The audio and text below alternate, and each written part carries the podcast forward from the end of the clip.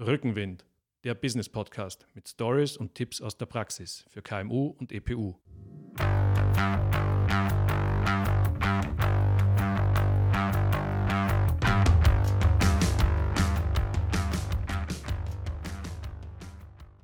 Herzlich willkommen zu Rückenwind, dem Business Podcast aus dem Business Campus Ehrenhausen in Klagenfurt. Mein Name ist Georg Brandenburg. Meine heutige Gesprächspartnerin ist Christine Heinrich. Sie ist Unternehmensberaterin mit Schwerpunkt Digitalisierung und Strategieberatung. Und für unsere Gespräche, weil das werden zwei Teile sein, haben wir uns eben das Thema Digitalisierung und wie entwickle ich eine Strategie für Digitalisierung vorgenommen. Der eine Teil ist ganz stark auch in Bezug auf, was brauchen meine Kunden oder wo hole ich meine Kunden ab und der andere dann stärker im Bereich, was sind denn Tools, wie entwickle ich eine Strategie dann äh, in der Umsetzung. Äh, liebe Christine, herzlich willkommen. Danke für die Einladung, Georg. Herzlich willkommen allen Zuhörern und Zuhörerinnen.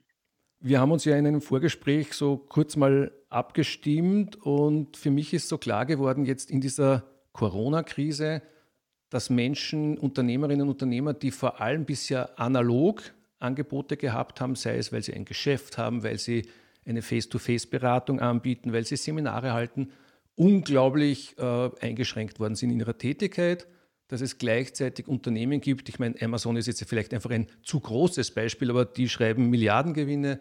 Also, dass Menschen, die schon länger auch auf digitale Angebote setzen, einfach leichter sozusagen jetzt in dieser Krise tun konnten und entsprechend ein bisschen besser davon gekommen sind, manche sogar sehr gut. Nachdem du Digitalisierung als Schwerpunkt deiner Unternehmensberatung hast, möchte ich dich gerne mal fragen, wenn ich bisher vor allem analog unterwegs war, wie gehe ich es denn richtig an, einen Standbein ins Digitale hinein zu entwickeln? Welche Schritte setzt du bei so einer Beratung? Also grundsätzlich, wie du schon sagst, die Krise hat wirklich gezeigt, dass diese Vorarbeit von Unternehmen und Unternehmerinnen zu digitalisieren oder teilweise zu digitalisieren, hat da echt unterstützt. Sie konnten schneller reagieren. Und was man noch dazu auch ähm, sagen muss oder auch sehen muss, die Kunden sind jetzt plötzlich digital affiner. Es war ja dann auch bei Unternehmen immer wieder das Thema, na, ich möchte schon digitalisieren, aber meine Kunden sind noch nicht so weit. Also ich finde, das ist ganz ein wichtiger Punkt, dass sich da auch ganz viel verändert hat, dass Kunden plötzlich durch die Homeoffice-Arbeit äh, einfach digitale Konferenzen und Meetings abhalten, dass Online-Bestellungen und die Suche nach regionalen Online-Shops einfach viel mehr präsent war als je zuvor. Das heißt, das hilft uns im Business auf jeden Fall. Und das Thema Digitalisierung, was kann ich digitalisieren, wie soll es angehen, da bin ich wirklich eine Verfechterin, das braucht ein Konzept und Konzepte brauchen eine Strategie.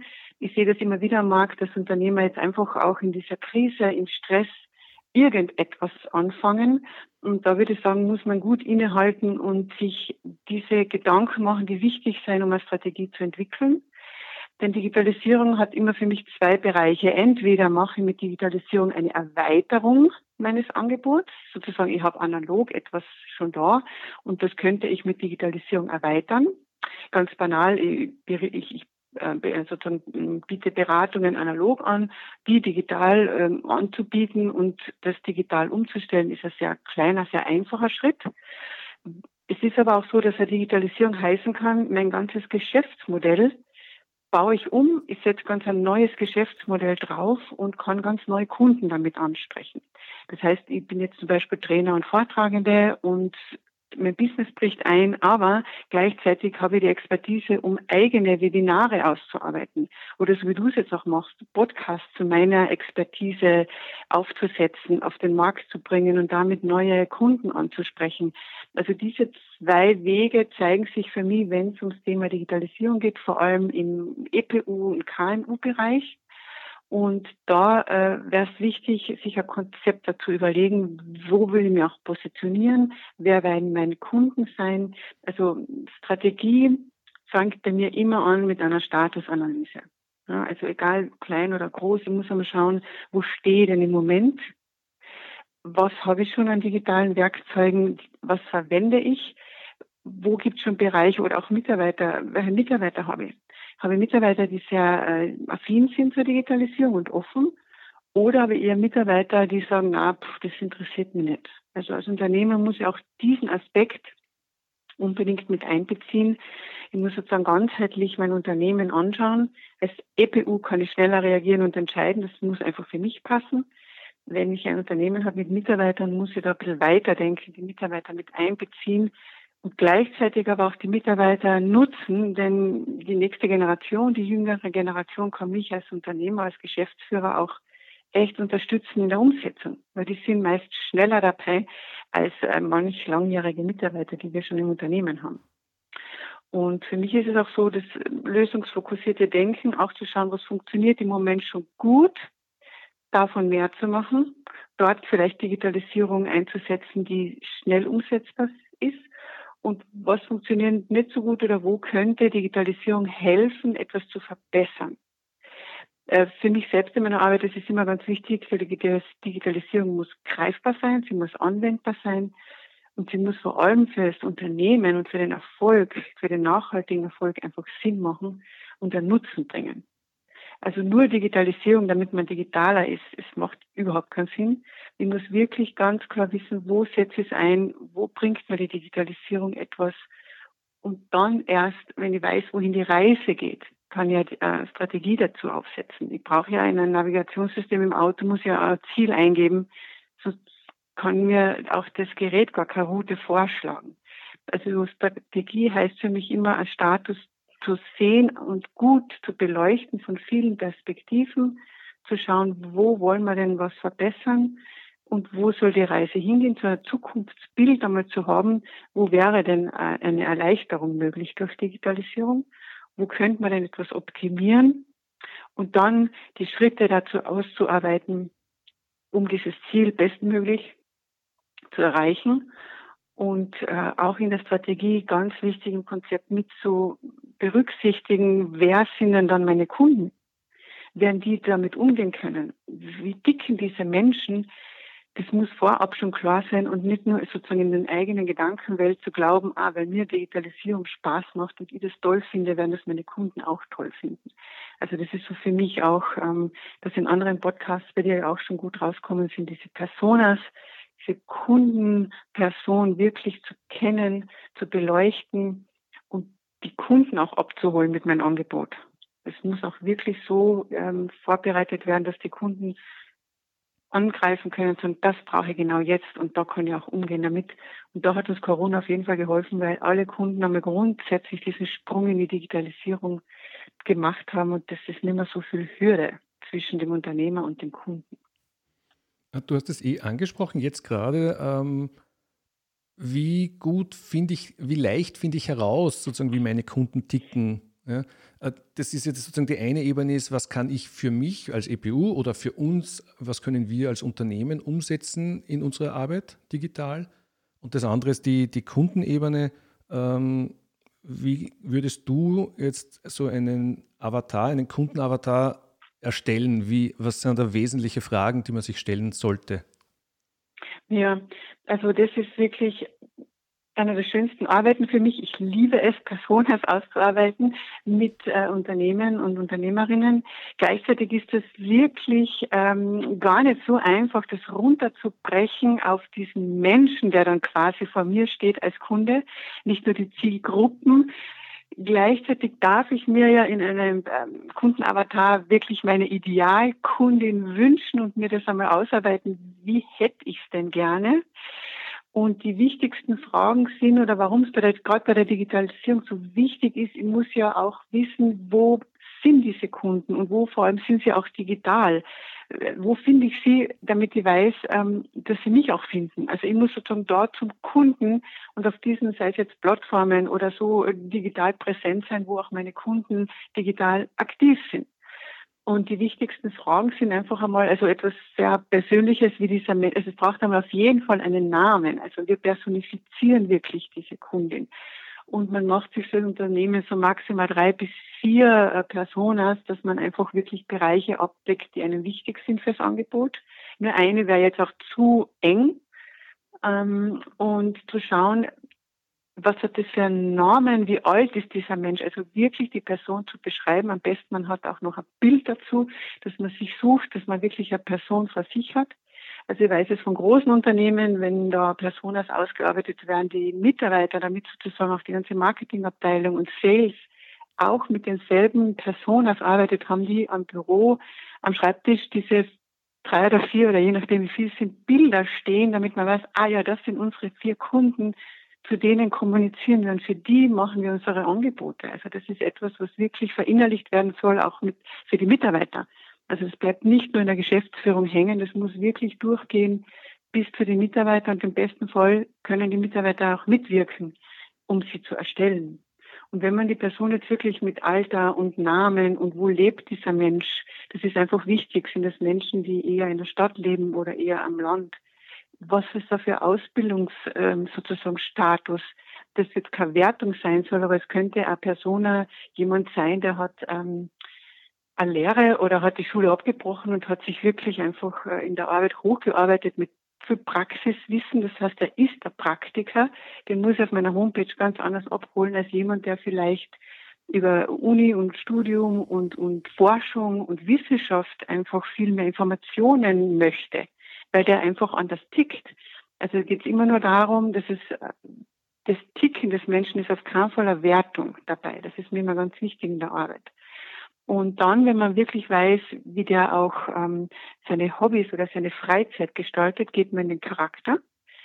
Da geht es eher vor allem darum, ist das jemand, der mehr der Abenteurer ist, ist er eher offen, dann werde ich mein Angebot anders kommunizieren als für jemanden, der vorsichtiger ist, der äh, mehr die Tradition liebt. Da wird dann der Inhalt auch meines Online-Auftritts anders ausschauen.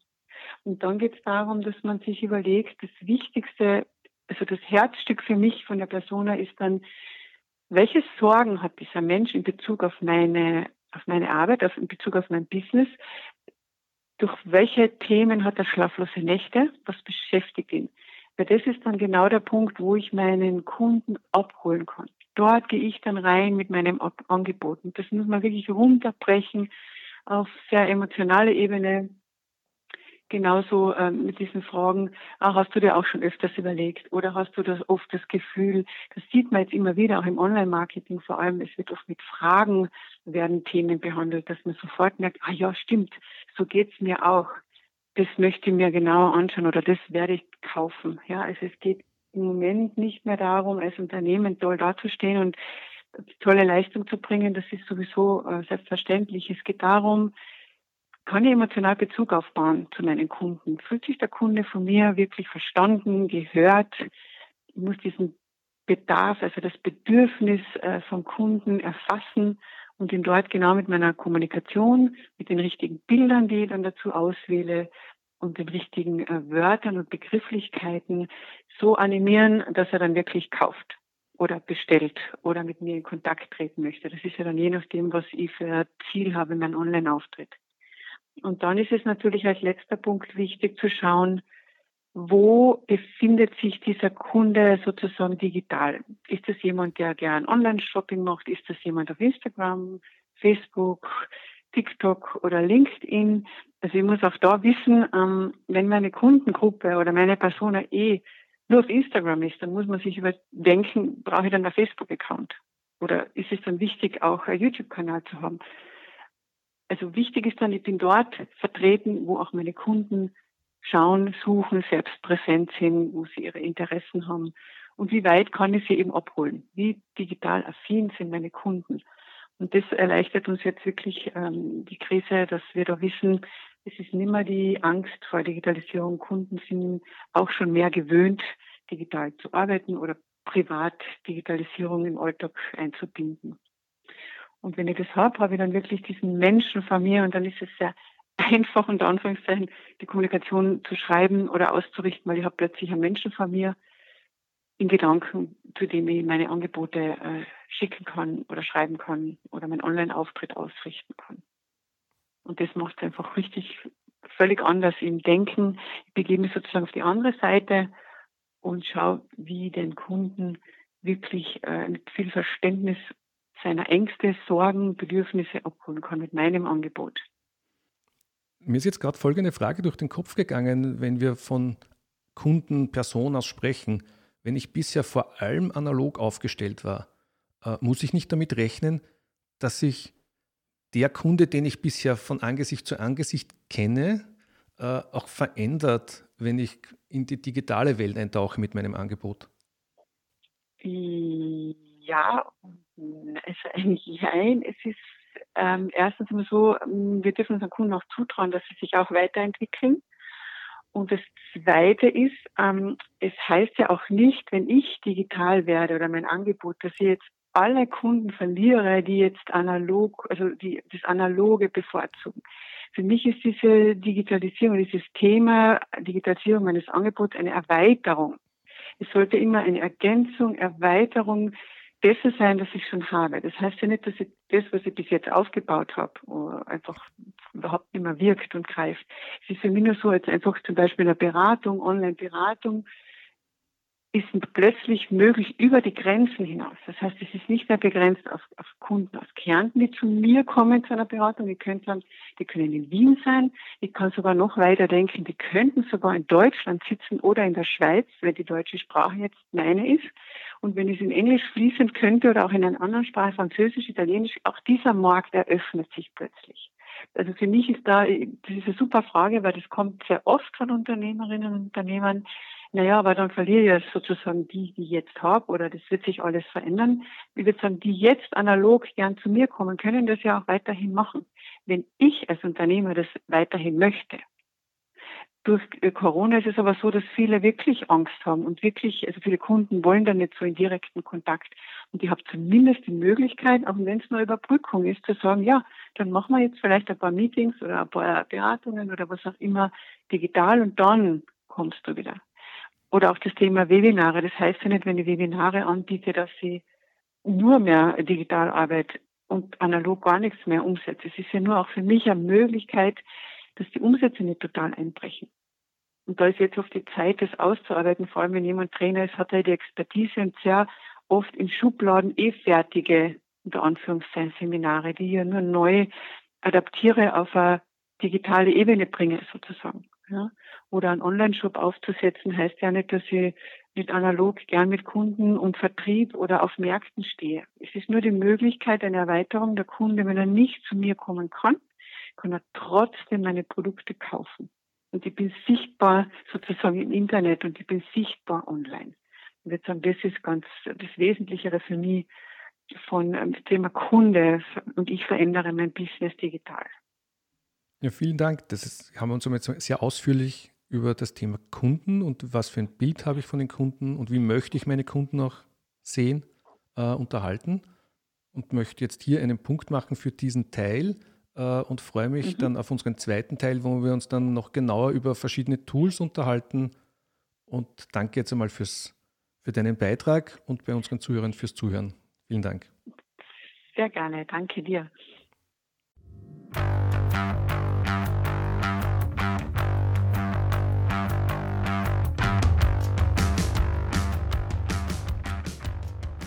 Rückenwind, der Business Podcast mit Stories und Tipps aus der Praxis für KMU und EPU.